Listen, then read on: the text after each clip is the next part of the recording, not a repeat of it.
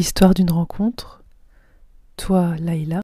Je m'appelle Mélodie et je vous raconte ma rencontre avec Laïla. Dans une période de reprise de mes recherches où je m'interrogeais sur notre rapport en tant que femme à la prise de parole, à la manière de trouver une voix différente, une voix propre. Laïla a accepté de se prêter au portrait parole sous couvert d'anonymat.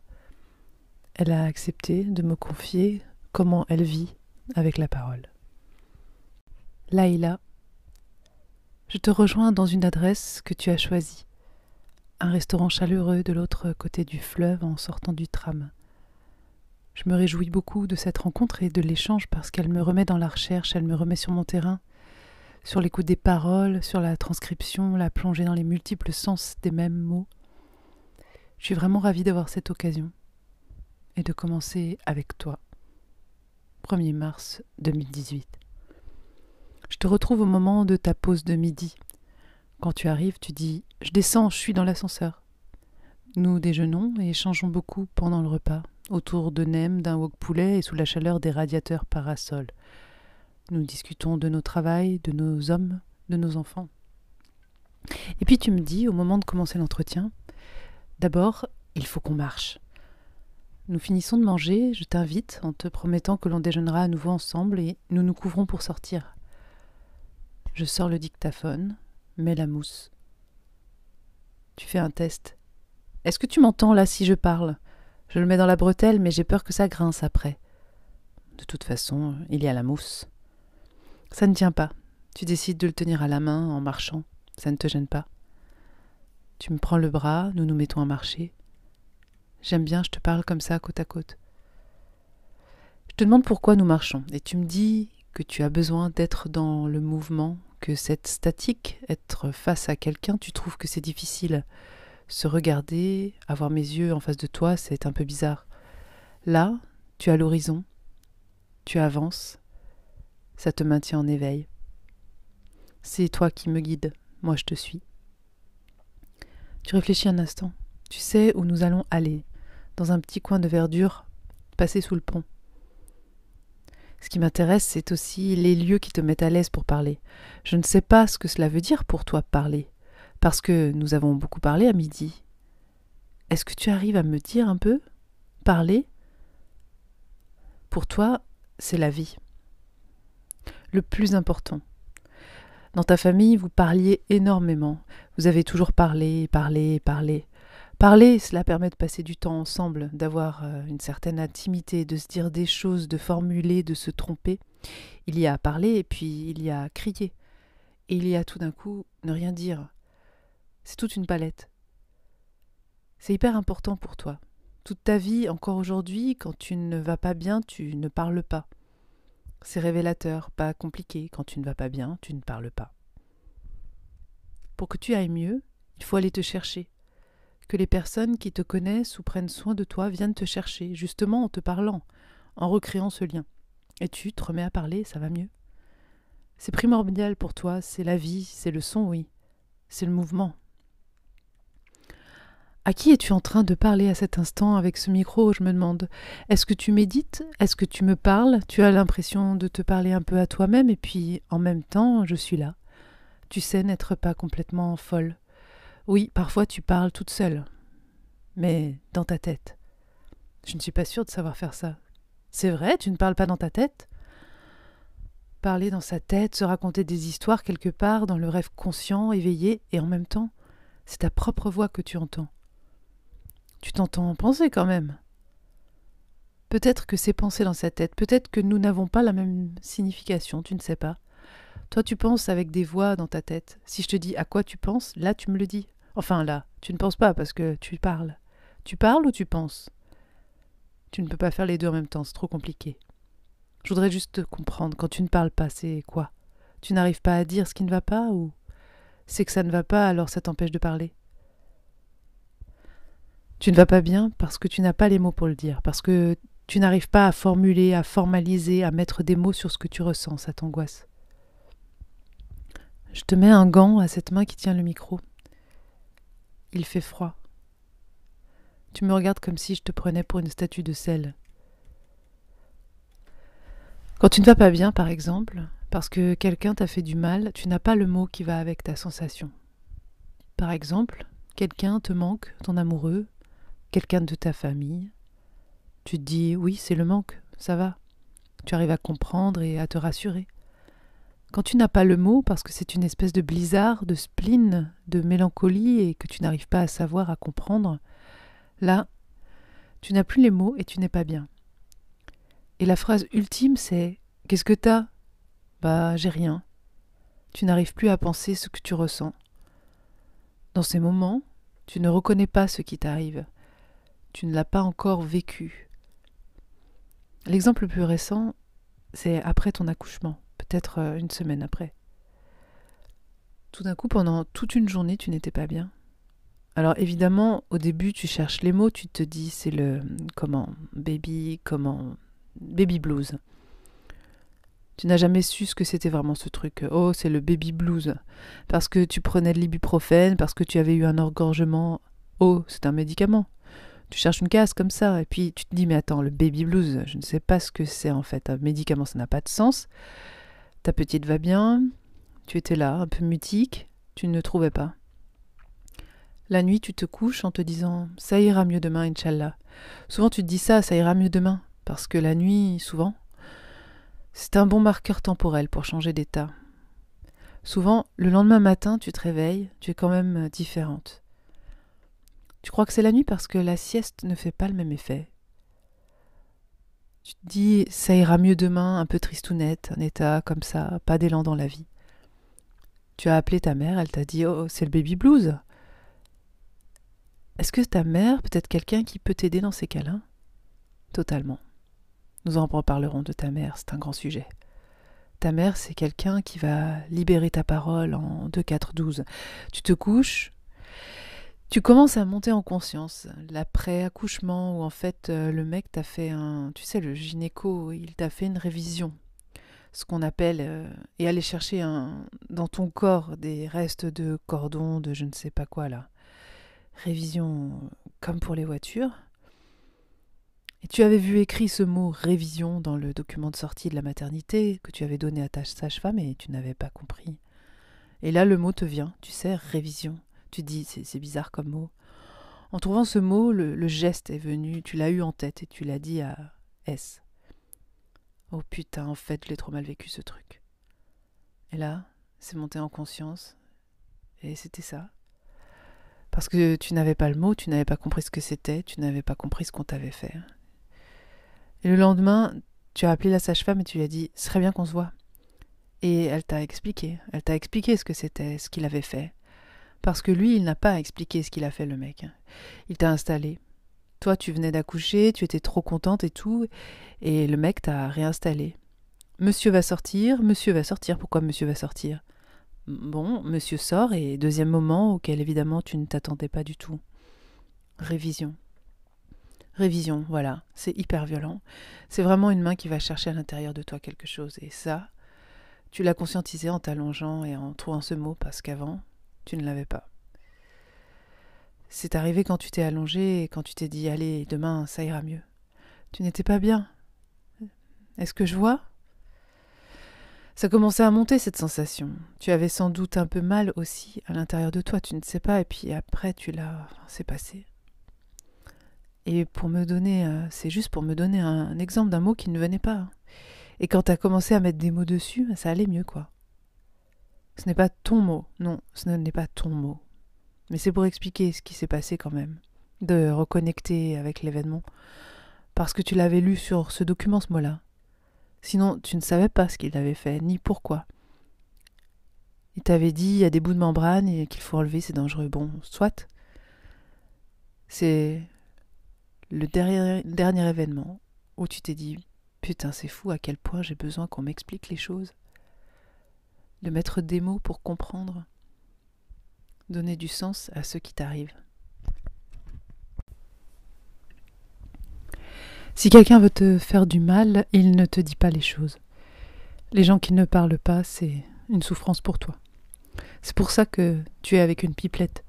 C'est vrai, les gens qui ne te parlent pas, tu sens de l'indifférence. Souvent, tu te rends compte que pas du tout. Ils t'expliquent d'ailleurs que non, c'est une question d'éducation. Mais pour toi, quelqu'un qui ne parle pas, il ne ressent pas, il n'a pas de cœur, ça te met très mal à l'aise.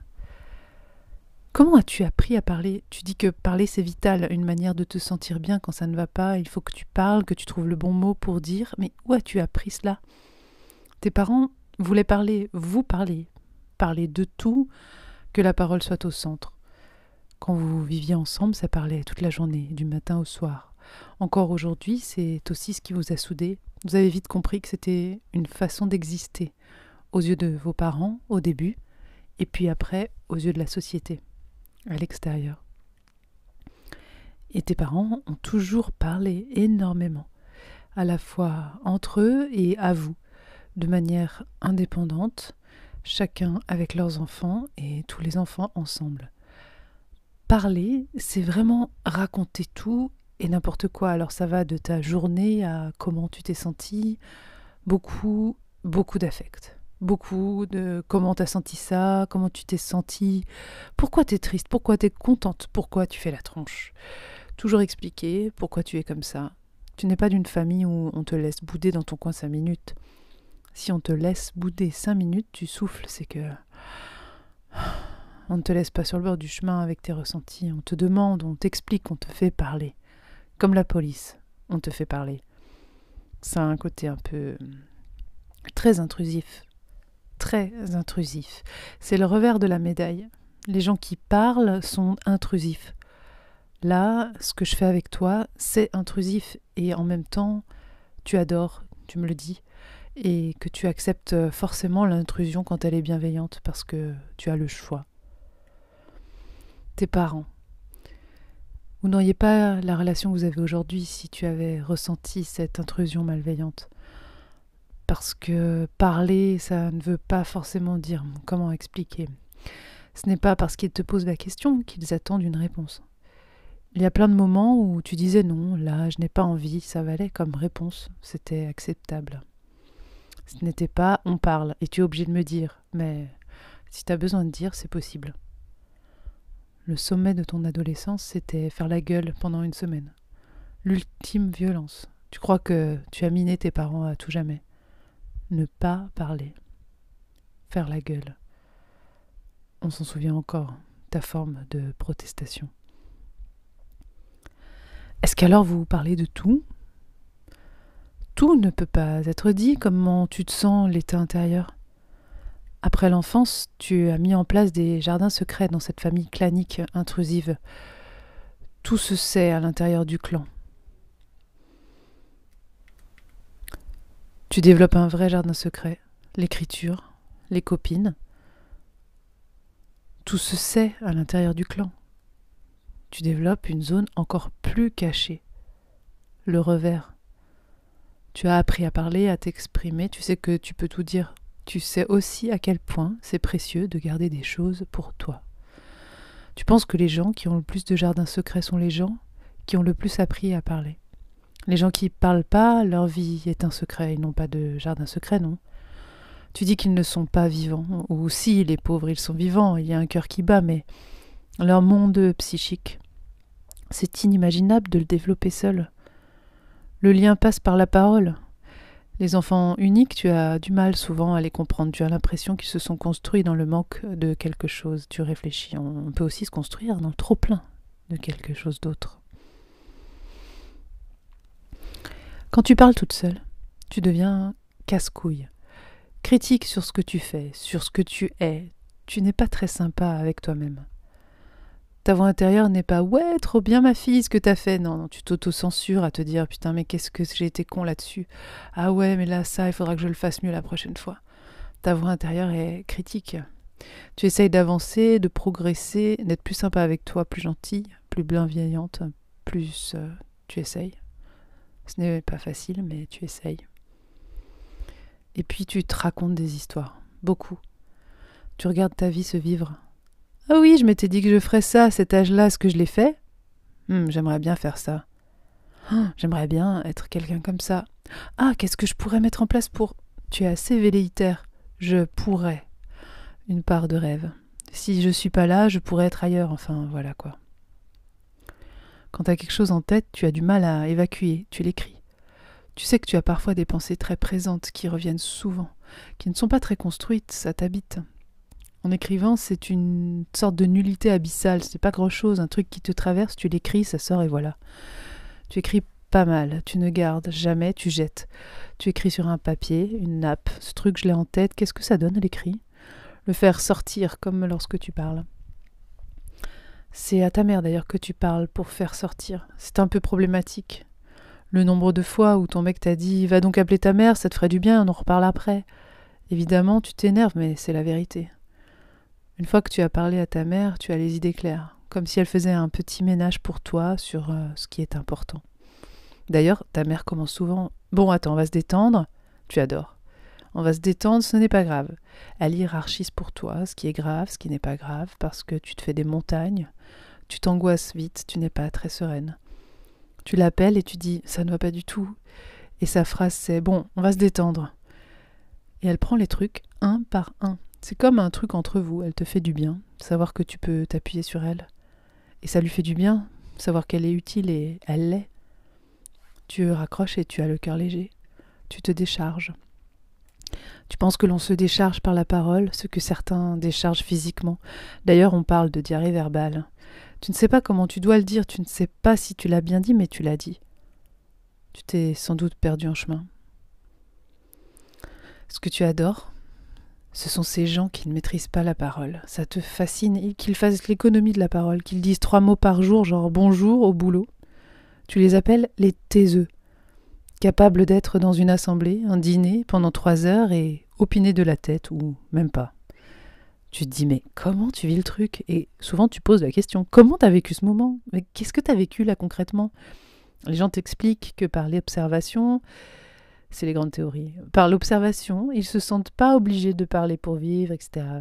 Tu respectes tout à fait, mais à un moment, tu te dis Mais qu'est-ce que tu as échangé? À quoi tu t'es confronté? Mais qu'est-ce que tu as donné? C'est dingue, ces gens qui se contentent de l'observation. Souvent, l'autre argument, c'est J'écoute, j'observe, ça me suffit. Et puis voilà. Sauf que toi, tu es persuadé que tu sais écouter aussi quand tu sais dire quelle légitimité tu aurais à me parler si par ailleurs tu ne savais pas écouter ce que, j'ai à te dire? Ce serait bizarre, non? Tu serais là à me parler sans jamais m'avoir écouté. Tu ne crois pas que tu me dirais la même chose si c'était juste un entretien où moi j'écoute? C'est un mystère pour toi, les gens qui ne parlent pas, ça fera l'objet d'un autre entretien. Parfois, il me semble que la parole est une prise de risque que parfois nous pouvons nous dire que nous aurions mieux fait de nous taire. À chaque fois que tu t'es engueulé avec quelqu'un, tu t'es dit que tu aurais mieux fait de te taire. Tu sens le moment où tu passes de l'autre côté. La parole va contre toi parce qu'elle devient, si ce n'est une arme, un moyen de blesser. Avec tes frères, notamment ton grand frère, vous êtes beaucoup engueulés pour des questions politiques, pour des questions de point de vue à chaque fois tu te dis putain j'aurais mieux fait de me taire. Parce qu'avec lui la parole ce n'est pas bon c'est pas positif c'est un moyen de se faire du mal. Vous vous blessez. Quand tu maîtrises un petit peu les mots tu sais ce qui fait du mal comme tu sais ce qui fait du bien. Tu fais du mal tu te dis que tu aurais dû garder ta langue dans ta poche te lever et partir. Tu ne t'es pas levé et tu n'es pas parti. Jusqu'au bout tu ris Jusqu'au bout, tu crois que la parole peut arranger le truc. Vous n'arrivez pas à vous dire hum, et si on ne se parlait pas là, par exemple? C'est une prise de risque, bien sûr, dans la relation. Tu restes persuadé que ça vaut quand même toujours mieux que de ne pas parler. Le silence abîme beaucoup plus que les mots trop durs. Ce sont les silences que l'on regrette. De ne pas avoir dit aux gens que tu les aimes. Un regret. Tu crois qu'on n'en dit jamais trop? Nous ne sommes jamais assez en lien et jamais trop en lien. L'arrière-grand-père de ta fille vient et dit Oh, vous allez en faire une enfant pour y gâter. Bref, il est vieux. Oui, t'as raison, il y a trop d'amour, ça fait peur. C'est ce que tu penses. Bien sûr, il y a la pudeur, mais trop en dire, ce n'est pas grave. Les gens feront le tri. Que risquons-nous à dire à quelqu'un ce qui nous passe par la tête, ce que nous ressentons? De le mettre mal à l'aise parce qu'il ne sait pas quoi faire avec ça? C'est son droit de ne pas te voir ou l'inverse. En fait, euh, ce n'est sans doute que cela. La peur de se retrouver seul et de ne pas être aimé qui nous empêche de parler. Et je me dis, est-ce que toi, tu as une relation trop importante pour prendre le risque de parler? Il y a des choses que tu ne dis pas parce que tu as besoin d'avoir les bons mots pour le dire et tu ne les as pas. Pas encore. Des gens à qui tu as envie de dire des choses en ayant les bons mots. Et souvent, tu commences des phrases en disant Ah oui, je voulais dire. Non, mais attends, attends. Il faut que je trouve les bons mots et je te le dirai. Parce que c'est important de soigner ce que l'on dit. Tu es persuadé que l'impact des mots est énorme. Ce sont des mots en accord avec ce que tu penses dont tu as besoin. Si tu penses tu me saoules, alors tu me dis juste euh, tu m'embêtes et ça ne va pas. Si tu penses je t'aime et que tu dis je t'aime bien, ça ne va pas non plus. Tu as dit déjà de quelqu'un, lui, c'est l'amour de ma vie. Et là, hein, quand même tu dis ça? Ben ouais, c'est l'amour de ma vie. Mais ça ne veut rien dire d'autre que dans ta vie, il y a cet amour-là. Et il y a des mots qui font que les gens se carapatent. Souvent en communication, on dit que c'est la personne qui livre le message qui doit se préoccuper de sa réception. Et ça, tu es assez d'accord. Si toi, tu as envie que je comprenne quelque chose, c'est à toi de trouver les mots qu'il faut. Parfois, il y a des gens, pour leur expliquer, il faut presque dire l'inverse, c'est particulier. Je t'aime bien pour dire je t'aime. Parce que la personne, si tu lui dis je t'aime, elle va penser tu me domines ou il faut trouver des subterfuges. Plus on parle, mieux on parle, mieux on sait les zones de compréhension communes, une culture, le langage, des expressions. Aujourd'hui, ta sœur a 17 ans, elle te raconte des trucs à ça veut dire à ce qui paraît. Tout fait, ça veut dire tout à fait. Tu sens qu'elle évolue dans un niveau de langage qui n'est pas le tien, mais vous vous adaptez et elle te raconte, elle te traduit. Après, tu la comprends. Tu ne vas pas dire à skip, ce n'est pas encore ton mot, mais vous gardez le lien. C'est comme ton grand-père. Oh bah sur ce sapin, il n'y a pas plus de fleurs que de beurre en broche. Du beurre en broche. C'est-à-dire qu'il n'y a rien du tout. Il t'a expliqué une fois ce que ça voulait dire. Ou alors, oh bah, elle est con comme un wagon de pommes. Du coup, maintenant, tu sais. On peut aussi maîtriser les silences. Tu as appris ça aussi. Une manière de se taire et une manière de se dire euh, si là tu te tais, ça veut dire beaucoup. Il y a toujours du sens. Quand tu te tais, tu dis plein de trucs. Tu ris. Tu te tais, ça veut dire que tu n'as pas de mots, que tu es prise de court, que tu as besoin de temps. Tu as un truc au fond de la gorge, de l'ordre du sentiment, de l'émotion, les mots ne viennent pas. Tu te tais parce que tu as besoin de te le dire dans la tête d'abord une série de choses très signifiantes. Je me tais, c'est je ne veux pas vous parler. Aux gens qui ne parlent pas, tu leur dis toujours pourquoi tu parles pas? parfois ils ne savent pas, ils disent c'est une question d'éducation, on ne m'a pas donné la parole. Comme si c'était un art à développer. Tu te regardes vivre, tu réfléchis beaucoup sur ce que tu fais, mais la parole, plus tu parles, plus tu te poses de questions. Peut-être que tu poses un regard biaisé sur les gens qui ne parlent pas. Peut-être que c'est tellement l'inconnu pour toi, si loin de ce que tu comprends du monde. Dire à quelqu'un pourquoi tu ne parles pas, c'est aussi le mettre face au fait qu'il ne sait pas pourquoi il ne parle pas. Parce que, en fait, ça t'inquiète. Quelqu'un qui ne parle pas peut être très heureux. Au début, tu te disais, oh, mais il doit être tétanisé ou il doit avoir un... Parce que chez toi, c'est synonyme de mal-être. On t'a déjà expliqué, tu sais, on peut être très heureux sans parler. Mais tu ne le crois qu'à moitié. Ça reflète quand même un petit manque de quelque chose. Tu veux bien croire qu'on puisse être heureux sans parler, sans beaucoup parler, mais tu n'as jamais vu qu'on réglait un problème sans parler. Ah, regarde la mélange. Il y en a deux. Nous sommes accompagnés sur ce chemin. Avec ta fille, tu as différents niveaux. C'est drôle. Parfois, tu te regardes toi-même et tu te dis Mais pourquoi tu lui parles comme ça enfin? Elle est autonome, elle peut comprendre, elle est. Ah, da, arrête Et vraiment, parfois, tu te regardes et tu te dis Ça va pas du tout. Et en même temps, tu adores juste capter son sourire, lui raconter n'importe quoi pour qu'elle te sourie, passer par des voix aiguës, des voix graves, des grimaces. Des fois, tu te dis Mais pourquoi je lui parle comme ça? Tu peux même être assez dur, lui parler pas comme un adulte, mais non, mais là ça m'énerve. Ou mais là, qu'est-ce que tu fais alors qu'elle fait juste euh, caca dans sa couche? Le ton, la manière change. Maintenant, ça suffit. Elle a trois mois. Vous êtes allé chez l'ostéopathe. Comme elle a eu un accouchement avec une ventouse, le pédiatre t'avait dit bon, à l'occasion, ce serait peut-être bien d'aller voir si elle a tout, son cou, etc. Tu l'as emmenée. Un super ostéopathe qui t'a dit oh là là, qu'est-ce qu'elle va parler? Elle t'a dit tout de suite, elle doit être entourée de gens qui parlent beaucoup. Tu ris. Les chiens ne font pas des chats. Quand les gens te parlent, tu parles. Tu en es persuadé. Quand tu vas les chercher, les taiseux, les timides, les pas bien dans leur peau, tu es sûr qu'ils parlent. Ce n'est pas tellement apprendre à parler, mais apprendre à prendre la parole. Leur donner l'occasion, la place et l'intérêt, l'écoute pour le faire. Chez toi, c'est devenu naturel, spontané, parce que tu as reçu cet espace. Il y a sans doute des gamins qui avaient envie de parler et qui parlaient à un mur, qui ont vu qu'ils n'avaient pas de répondant, que ça ne servait à rien de parler. Ils se sont arrêtés, se sont mis à observer. L'écoute est fondamentale. Un gamin écouté, pour avoir une vraie parole, ben, il faut déjà écouter. Toi, tu adores écouter les histoires. Tu cherches la réaction appropriée, une espèce de tact. Parce qu'on peut passer à côté des gens aussi. Tu ne comprends pas, tu rates un geste, une action, tu es en retard sur un truc et hop, t'as perdu. Mais toute cette communication non verbale, toutes ces choses-là peuvent être rattrapées si tu t'expliques. Toi, tu expliques. Tu appelles, tu écris, tu cries par la fenêtre. Tu te souviens en riant. Parfois, ils ne veulent pas écouter, pas entendre, plus t'entendre. Tu t'imposes. Tu penses que même si tu le cries, il faut le dire. On parle pour soi et après pour créer quelque chose. Mais oui, tu parles pour toi-même. Tout ça, tu peux te le dire dans ta tête. Là, tu me le dis à moi, mais parce que je, suis là, mes petites différences. Et justement, ça t'aurait gêné de m'avoir en face. J'incarne, je fais des mimiques, tu ris, des approbations, des désapprobations, je dévie mon regard, et toi tu es très sensible à ces signes.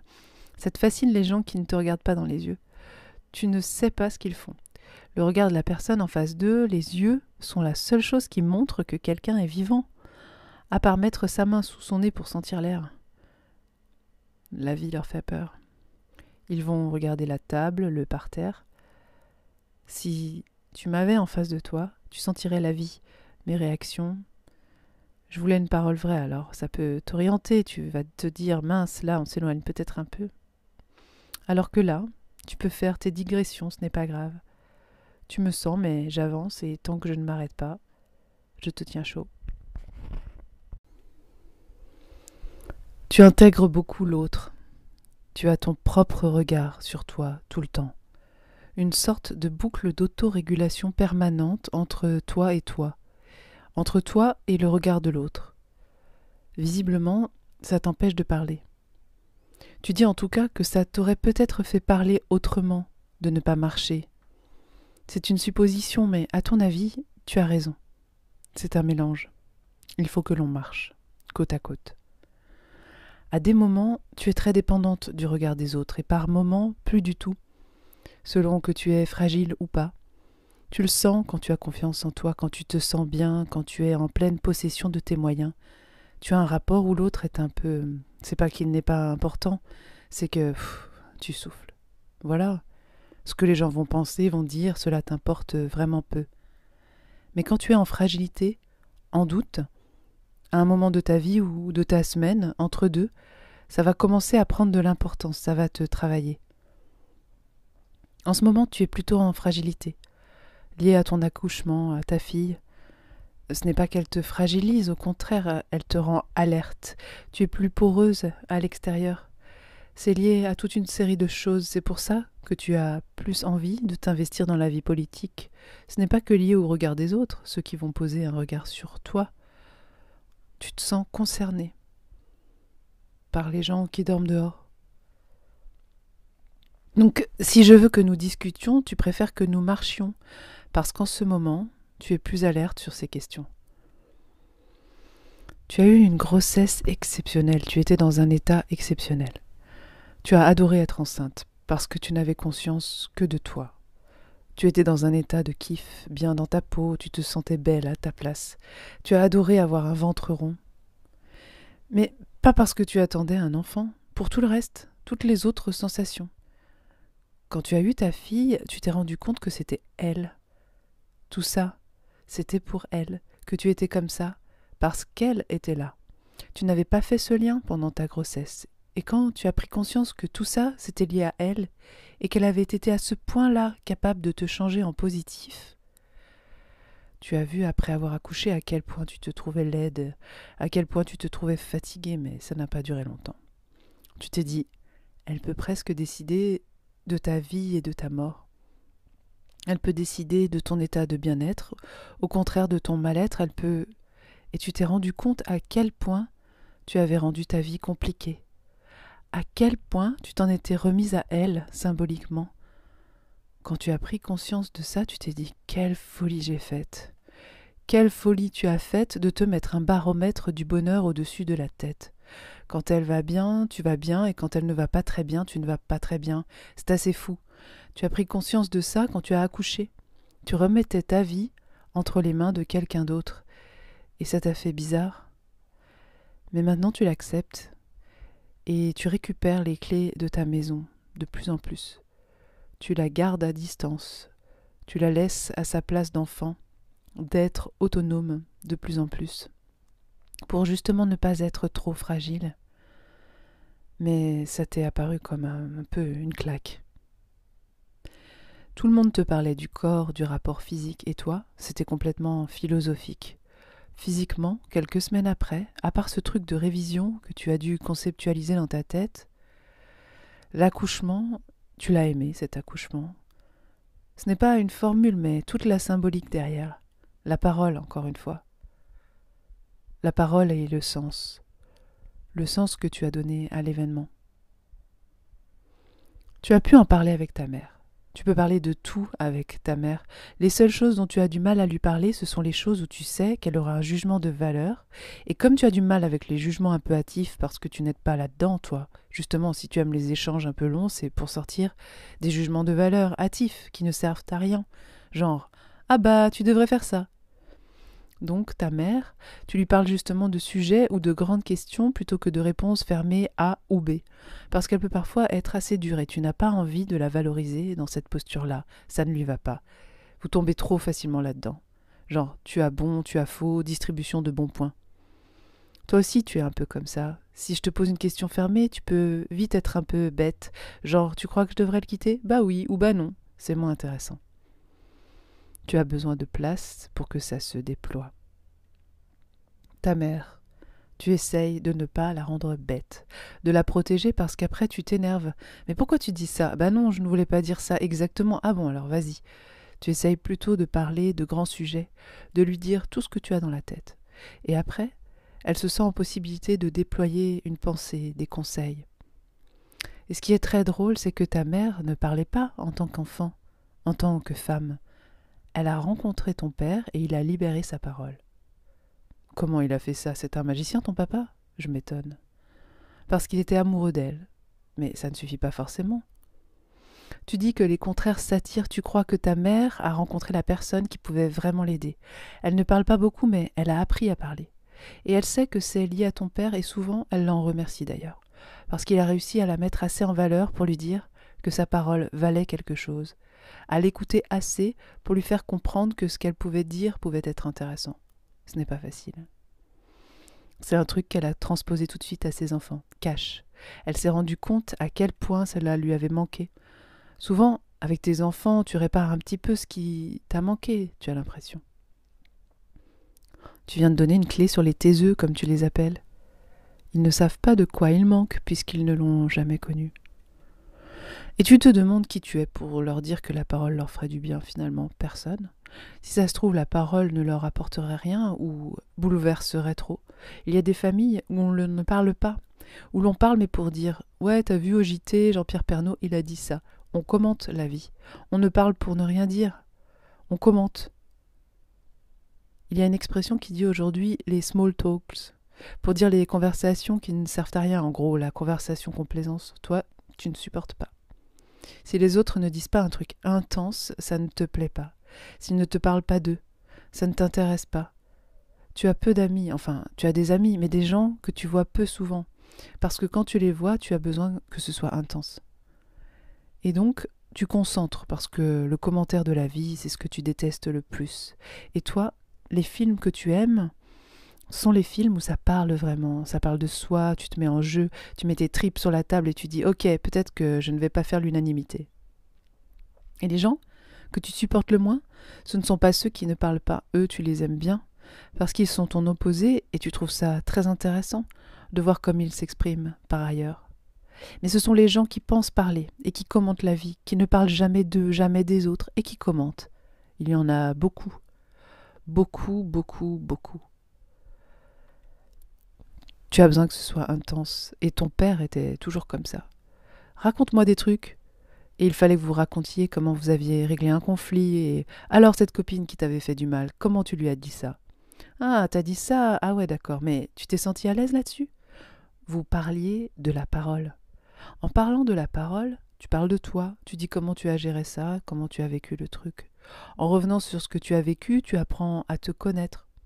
Tout ça pour dire que le côté intense de la parole, ça te le fait beaucoup. Parce que du coup, tu t'ennuies très vite. Dans ces cas-là, tu t'en vas, tu ris. Tu t'ennuies très vite avec des gens qui ne veulent pas parler vraiment. Parce que tu n'as pas accès à eux, ça ne t'intéresse pas. Tu préfères regarder un bon film. Quelqu'un qui ne se livre pas, qui ne se raconte pas dans ce qu'il vit, comment il ressent les choses, quel intérêt? Quel intérêt de se voir? À part euh, même partager un repas, non? Il faut que tu t'exposes à un moment. Tu as besoin de contact, tu as besoin de la prise de risque, tu as besoin de sentir que pour la personne, il y a un truc vital qui se joue. Depuis l'accouchement, tu dois retrouver un peu ta place. Tu attends de voir dans quelle case les gens vont te mettre. Quand tu étais enceinte, tu étais la femme enceinte. C'est pratique parce que c'est juste ton état qui te définit. Là, tu as eu un enfant, donc beaucoup de gens t'en parlent, ça les intéresse plus ou moins. Il y en a que ça n'intéresse pas, mais ils t'en parlent quand même. Tu t'es dit, bon, c'est sûr maintenant, on va me parler d'elle tout le temps, je vais être la nana qui a eu un bébé. Et ça te faisait un peu peur. Du coup, tu te disais, bon, il faut que j'accepte ça. En fait, tu te rends compte que tu t'es protégé de quelque chose qui finalement n'est pas déplaisant. Tu crois aimer l'idée d'être mère aujourd'hui. Tu crois que ça ne te gêne pas que l'on te parle de ta fille, comment elle va, si elle dort bien? Tu crois que tu t'es un petit peu protégé d'un truc qui finalement n'est pas si déplaisant que ça, et tu commences à te desserrer un peu les fesses. Tout va bien, tu ne vas pas être réduite au rôle de mère. Tout va bien, tu as repris ton travail et plus personne ne te parle de ton accouchement. Ou comment s'est passé ton accouchement? Tu remets ton sac. Tu dis que ça y est, tu te détends. Tu vivais chaque jour des small talks et c'est pour ça que tu n'étais pas bien. Ah, mais le prénom de ta fille, ça veut dire quoi? C'est pour ça que tu n'étais pas bien. Devenir maman, c'est un peu être réduite aux small talks. Et avec ton gamin, tu es aussi dans le small talk. Toi, tu rêves maintenant de pouvoir lui dire Bon, alors, comment tu as résolu ce problème? Tu ris. Tu parlais de la place que les enfants ont pour parler ou pas. C'est aussi l'écoute et l'attention en face, mais il y a le corps qui parle beaucoup chez les enfants à l'âge où elle est. Yel nous parle déjà énormément. Tu dis, elle ne pleure jamais pour rien. Tu t'attendais vraiment à ce qu'elle exprime tout par le pleur tout le temps, mais en fait, quand elle pleure, c'est qu'elle a faim ou qu'elle doit dormir. Le reste du temps, elle gazouille. Elle parle vraiment pour toi. Mais elle ne pleure pas beaucoup. Tu pars du principe qu'elle ne pleure pas pour rien. Si tu partais du principe qu'elle pleure pour rien, tu n'écouterais pas ce qu'elle a à te dire. Tu sais qu'elle te parle et tu l'écoutes. Et quand elle pleure, tu l'écoutes d'autant plus qu'elle ne pleure pas souvent. Ton mec te dit Vous avez parlé pendant trois heures, mais qu'est-ce que tu avais à lui dire? Lui, ce n'est pas du tout son éducation, et par exemple, quand tu discutes avec ta mère, avec tes amis, parfois tu lui fais un résumé en une phrase, ça vous a pris trois heures de temps. Tu as un cousin qui divorce, vous avez discuté de ça, toi, avec ta mère ou une copine, ça vous aura pris trois heures, parce que vous aurez discuté du truc, vous aurez échangé. Qu'est-ce qui se passe? Et toi? Et comment elle le sent? Et toi? Comment tu te sens? Mais t'es sûr? Est-ce que ça va? Mais tu peux le résumer en une phrase. C'est possible. Et comment elle va, machin? Elle va bien. Et comment elle va, ta Suzette? Elle va bien. Ah bah super, là t'as dit la même chose, sauf que toi tu as parlé pendant trois heures de ta Suzette pour savoir si elle allait vraiment bien. Et puis le résultat elle-même. Ouais, elle va bien. Bon, en fait, elle va bien. C'est exactement ça. C'est aussi pour ça que des gens sont toujours au courant quand quelqu'un va bien ou non, et que d'autres croient toujours que tout le monde va bien. Mais tu te protèges, parfois tu t'es dit, mais pourquoi je ne me suis pas protégée de ça? Pourquoi je suis encore au milieu de cette affaire? Pourquoi c'est moi qu'on a appelé pour faire passer le message super cool du papy qui a le cancer de la prostate? Pourquoi? À un moment, tu envoies des signaux qui disent, à toi, on peut le dire, une capacité à englober des choses, tu crois? Parce que quelqu'un qui parle beaucoup, il n'y a pas de sujet trop grave. Tu ne sais pas si on peut tout dire, mais en tout cas, on peut quand même parler de beaucoup de choses sans que ce soit solennel, quoi. Par exemple, si tout d'un coup, nous nous voyons douze, quinze fois et qu'à un moment tu me dis faut que je te dise un truc, ça n'aura pas la même importance que si tu ne m'as pas parlé, tu m'appelles et tu me dis écoute Mélodie, il faut que je te dise un truc. Tu vas évidemment prendre la mesure de l'importance, mais tu vas savoir le recevoir parce que tu auras reçu d'autres choses. Tu penses que parfois on se dit à ton sujet Oh, bah oui, elle c'est bon, elle peut très bien entendre ça. Les gens ne mettent pas les formes. Il y a des choses qui t'ont blessé. On n'a pas pris bien soin. Par exemple, un jour, tes parents ont fait un break pendant deux mois. Ta mère a envoyé ton père dormir dehors. Bon, c'est un truc classique. Mais on te l'a dit au détour d'un truc. Euh, oh, tu ne savais pas Mais papa, il dort dans le studio, là. Ah bah non, je ne savais pas. Ah bon, tu savais pas Ah bah ouais, mais on se parle de tellement de trucs, on a oublié. Mais ça, c'est quand même vachement important. Oh ben, on, passait, on pensait que tu avais su. Parfois, tu trouves qu'on ne prend pas le soin de te dire directement les choses. Parce qu'on pense parfois que tu la prends par d'autres biais. Non. Ça blesse. Ça blesse, oui. Est-ce qu'il y a des choses que tu ne pourrais pas dire à ta fille? Je me et te demande. Plein. Vous pourrez parler de tout, elle te parlera de tout, c'est-à-dire que tu ne laisseras aucune question sans réponse, mais tu as envie d'être une femme aussi, et d'avoir tes secrets comme tu les as toujours eus en fait. Tu as beaucoup de secrets. Beaucoup. Tu ris en me regardant. Enfin, beaucoup, c'est-à-dire que proportionnellement à la capacité de dire les choses, tu en as beaucoup. Certains font des small talks en permanence mais n'ont pas beaucoup de secrets. Pour toi, c'est un rapport proportionnel. Peut-être que tu te trompes, euh, que tu extrapoles, mais tu as l'impression que c'est parce que tu es capable de dire des choses vraies que tu es capable de garder pour toi les choses vraies. Ils ont quel rôle pour toi, ces secrets, justement? C'est grisant, les secrets. C'est grisant parce que tu es toujours sur le point de dire des trucs et tu ne les dis pas. Parce que toi, ça, c'est ton truc de l'école buissonnière, le truc que tu aimes le plus au monde, l'école buissonnière. C'est-à-dire, tu es là alors que tu n'y es pas. Par exemple, là, ce que nous sommes en train de faire. Toi, tu es censé être au travail, ou quelque part près du travail, et tu es en train de discuter dans un micro avec moi. Tu le fais tout le temps, tout le temps. Tu devrais être là, tu es là-bas, tu devrais être avec un tel et tu es avec un autre. C'est le syndrome de l'école buissonnière. Quand tu étais au lycée, le sentiment d'excitation, d'être sur le chemin des cours et de vriller et de dire je vais au cinéma. C'est une cam. C'est une cam et ça fait que tu as beaucoup de secrets. Précisément parce que tu as besoin de ce sentiment-là.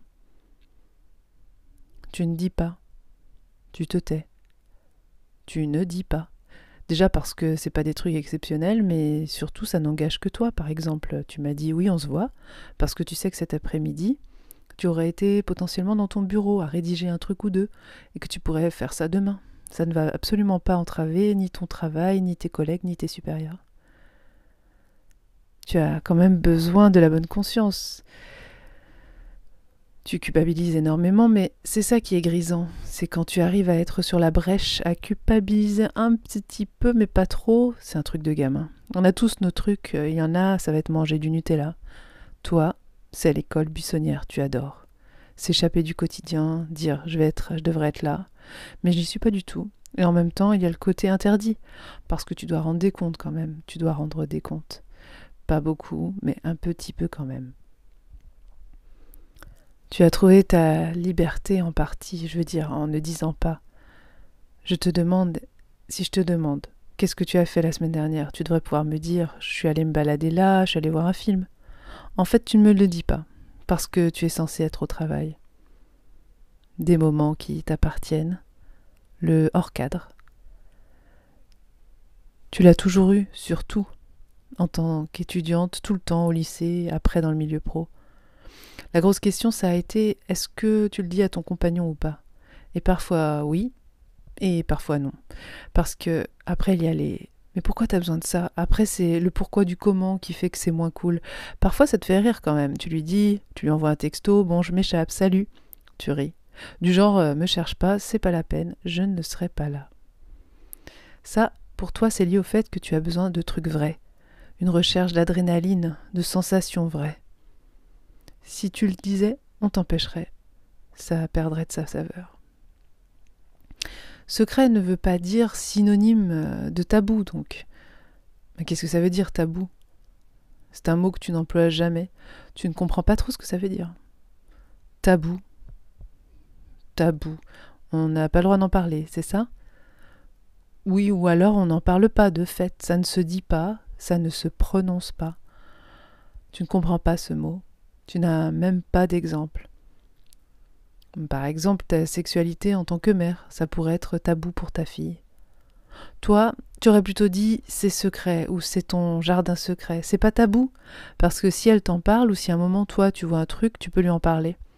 Et encore, ta sexualité, tu ne trouves pas forcément que ce soit secret. C'est plutôt ton jardin secret. Tu peux parler de sexualité avec ta fille. Après la tienne, tu ne sais pas parce que ça implique d'autres gens, tu ris. Il faut avoir l'accord de toutes les parties. Mais tu n'as pas de tabou, a priori. Et tu ne vas pas lui imposer une parole sur quelque chose. Tes parents, c'était vraiment ça. On en parle, on en parle, mais attention, on dit ce qu'on veut. Tu n'es pas obligé de tout dire. On se dit qu'on ne se dit pas tout. C'est là où c'est grisant, par exemple ton père. Le truc qu'il disait le plus et où vous vous arrachiez les cheveux, c'était ça. Ça, je ne le vous dis pas. Tu cultives aussi quelque chose de l'ordre du secret. Tu crois que c'est très important d'avoir des secrets. C'est différent de dire qu'on les a, ces secrets, je trouve. Il y a les avoir et dire qu'on les a, ce n'est pas la même chose. Toi, tu me dis que tu as des secrets, pas pour que je te demande ce que c'est, mais pour te dire que tu en as. Ce sont des secrets dans le sens où ce sont des choses qui t'appartiennent. C'est ton espace. Tu peux faire entrer des gens dans tes secrets, mais ça t'appartient. Tu as envie de dire à ta fille Moi j'ai des secrets, et il faut que tu en aies aussi. Et ça n'a pas le même sens de dire ça ou j'ai un secret qui est tabou et non seulement je l'ai, mais en plus vous pouvez être sûr que jamais, jamais, jamais on ne vous le dira. Non, parce que quand tu dis que tu as un secret avec un air malicieux, on sait que c'est positif. On ne se dit pas oulala, il y a un os. Tu as envie de transmettre à ta fille le même rapport à la parole et au secret, qu'elle ait autant envie de raconter que de ne pas raconter. L'idée de choix, le fait d'avoir le choix, le choix des mots, le choix de dire, le choix de cacher, le choix de parler, de ne pas parler. C'est vraiment ça au fond, le choix, la liberté. Et la conscience aussi. Parce que du coup, tu sais que tu as le choix si tu as conscience de ce que tu dis. Si tu n'as pas conscience de ce que tu dis, de ce que tu livres, c'est ton inconscient qui parle à ta place. Toi, tu choisis explicitement, tu es consciente que tu vas faire un choix. Soit tu vas le dire, soit tu ne vas pas le dire c'est la pensée, et puis c'est vouloir sortir de sa condition première, de s'élever. Il y a tout là-dedans. Il y a vouloir apprendre, avoir une image de soi en évolution. Il y a des gens qui ont une image d'eux, c'est comme si ça allait être la même du début à la fin de leur vie, alors qu'on est tellement changeant. Là, tu me parles de quelque chose, si ça se trouve, dans un an, tu seras tout autre en fait, parce que ta fille t'aura guidé vers le silence, tu ris, tu n'y crois pas vraiment. Tu me dis que là, ce n'est pas la même personne, que c'est une autre personne que celle que je vais voir dans une semaine, deux semaines. Le socle sera toujours le même, mais tu peux être agi par des choses très fortes qui font que tu changes. Toi, tu ne crois pas les gens qui disent Tu sais, je suis resté le même. Non, non, tu te mens, tu me mens. À la rigueur que tu me mentes, ce n'est pas grave. Parce que toi, tu sais que tu as changé. Tu sais que tu aimes les gens différemment, tu n'aimes pas toujours les gens de la même façon. Des moments où tu aimes beaucoup, des moments oh là là, il grêle. Et tu changes tout le temps. Toi, tu es très très sensible au temps qu'il fait, aux saisons, très mélancolique, très lié au soleil, à la lune. Tu ne peux pas te dire que tu es toujours pareil, non. Tu es d'une inconstance folle. Quand tu parles vraiment, les gens te suivent là-dedans. Quand tu parles vraiment. Ça ne compte pas avec les gens que tu aimes ou pas beaucoup. Ce n'est pas vraiment un amour intéressant sinon, quand on aime l'image de l'autre. C'est pour ça que tu es entouré de peu de gens, parce que ça te suffit qu'il ait quatre, cinq personnes seulement qui te captent. Ça te va. Le reste, ce sont des conversations, des échanges, même des small talks parfois, parce qu'il y a besoin aussi de se mettre en automatique. Tu appelles ça se mettre en automatique. Allez, c'est parti, tu sors la télécommande, tut tut tut. Mais tu arrives à le faire alors. Bien sûr, c'est très plaisant d'être en automatique. Ça fait quoi? C'est d'être dépourvu de toute négativité, s'oublier, ne pas s'écouter. S'oublier, ça peut venir quand tu bois, quand tu es dans un état second. Tu t'oublies. Tu peux dire à trois mille personnes que tu les aimes quand tu as bu. Ta parole n'a aucune valeur. C'est l'euphorie d'être quelqu'un de léger. Tu adores être quelqu'un de léger. Tu n'as jamais été légère, inconsciente. Tu te tournes vers moi. Je te ramène où, toi?